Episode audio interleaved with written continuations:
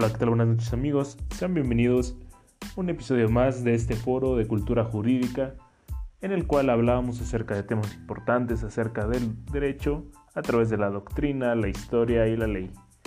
El día de hoy hablaremos de un tema muy importante, el cual iremos desarrollando a través de diversas personas que han aportado a este tema, la misma ley y claro la jurisprudencia de la Suprema Corte de la Justicia de la Nación.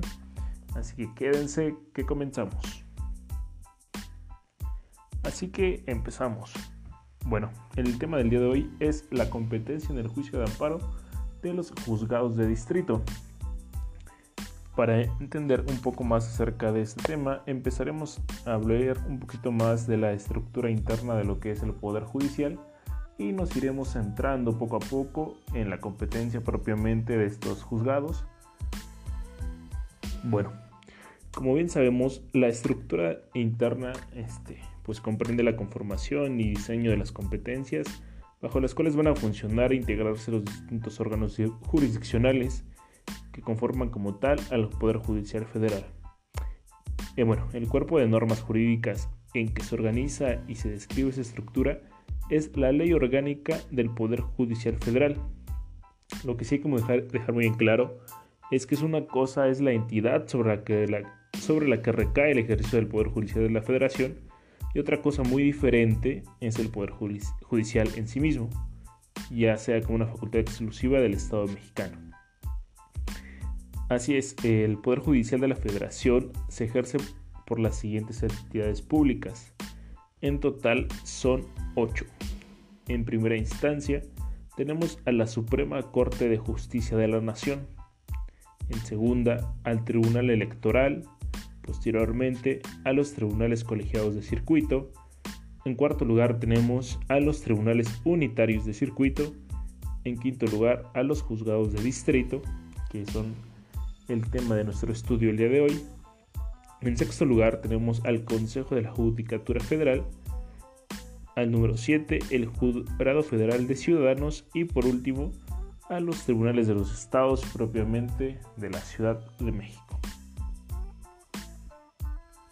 Cada una de estas entidades del Poder Judicial se compone de cierta manera, pero de la que hablaremos específicamente va a ser de los juzgados de distritos, y este se compondrá de un juez y del número de secretarios, actuarios y empleados que determina el presupuesto lo que quiere decir que será indeterminado y que variará del presupuesto que meta propiamente el Poder Judicial año con año para pedir el recurso. Ahora bien, entraremos de lleno a lo que es la competencia en el amparo de los jueces de distrito. Los jueces de distrito tienen capacidad para conocer del amparo indirecto en primera instancia, con excepción de cuando se trate de asuntos donde la competencia recaiga sobre los tribunales colegiados de circuito. La competencia de estos jueces está regida especialmente en nuestra ley por el artículo 107 constitucional fracción séptima y por la ley de amparo propiamente en su artículo 33 fracción cuarta, en su artículo 35 y en el 37 y así como lo previsto también en la Ley Orgánica del Poder Judicial de la Federación en los artículos 51, 52, 53, 54 y 55. En primer lugar, tenemos lo que es la competencia por territorio, que quiere decir que son aquellos actos en un juicio de amparo, fuera de juicio o después de concluido, o que afecten a personas extrañas al juicio, contra leyes o contra actos de autoridades administrativas, estos se interpondrán ante el juez de distrito bajo cuya dirección se encuentre el lugar en que el acto reclamado se ejecute o se trate de ejecutar. Eso quiere decir que dependerá del espacio territorial propiamente, como dice su nombre, donde se encuentre el juez para el actuar de sus funciones. Ahora bien, el artículo 37 de la ley de amparo nos establece que será competente el juez de distrito bajo, cuya jurisdicción deba tener ejecución trate de ejecutarse, se esté ejecutando o se haya ejecutado el acto reclamado. Eso nos queda claro que no podrá este, interponerse un amparo ante un juez de distrito fuera de la jurisdicción en razón de territorio. Ahora bien, la competencia por materia. Estas, esta competencia está regulada propiamente en los artículos 51, 52, 53, 54 y 55 de la Ley del Poder Orgánico de la Federación, o sea, del Poder Judicial de la Federación, y establece la competencia de los jueces de distrito por materia. En estos numerales se estipula la competencia de los juzgados de distrito en materia penal, administrativa, civil y laboral. Cuando se tratan amparos, de amparos contra actos de autoridad que actúen en auxilio de la justicia federal, no podrá conocer el juez de distrito que deba abocarse al conocimiento del asunto en que se haya originado el acto reclamado. En ese caso, conocerá otro del mismo distrito y especialización en su caso, y si no lo hubiere, el más cercano dentro de la jurisdicción del circuito al que pertenezca.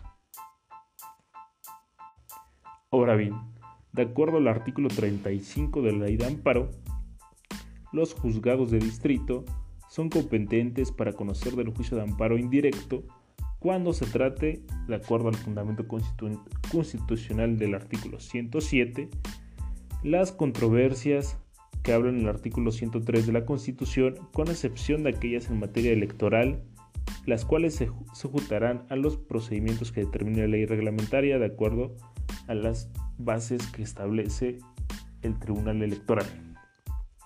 Ahora bien, en la fracción séptima de este artículo encontramos que el amparo contra actos o omisiones en juicio, fuera de juicio o después de concluido, o que afecten a personas extrañas al juicio, contra normas generales o contra actos u omisiones de autoridad administrativa, se interpondrán ante el juez de distrito bajo cuya jurisdicción se encuentre el lugar en el acto reclamado se ejecute o trate de ejecutarse, lo cual comentábamos anteriormente y la forma de tramitarse se limitará el informe de la autoridad a una audiencia para la que se citará en el mismo auto en el que se manda a pedir el informe y se recibirán las pruebas que las partes interesadas ofrezcan y se verán los alegatos, pronunciándose en la misma audiencia la sentencia. Y también contra las sentencias que pronuncien en amparo los jueces de distrito o los tribunales unitarios de circuitos va a proceder la revisión. Como podemos ver, es una, es un tema muy interesante eso de los juzgados de distrito y su competencia en el juicio de amparo. Como vemos, son muchos supuestos los que maneja la ley, en el cual tenemos que ir indagando y llegando a las conclusiones en, los cuales puede ser utilizado este juzgado para llevar a cabo o iniciar el procedimiento de amparo. Sobre estos pues juzgados requiere una importancia tal la cual sería como pues la primera instancia donde una persona puede acudir para interponer un amparo indirecto y proteger sus garantías constitucionales propiamente, en este caso las de cuando una autoridad trate de ejecutar o esté ejecutando un acto en contra de estos derechos y este la autoridad jurisdiccional de distrito pueda actuar y amparar de forma inmediata a las personas.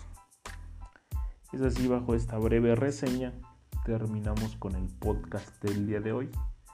No sin antes mandarle a un saludo al profesor José Miguel Osorio de la Facultad de Derecho y Ciencias Sociales de la Benemérita Universidad Autónoma de Puebla yo me despido, no sin antes recordarles mi nombre, Javier Bautista Martínez, y agradecer y seguirlos invitando a que nos sigan escuchando en este podcast.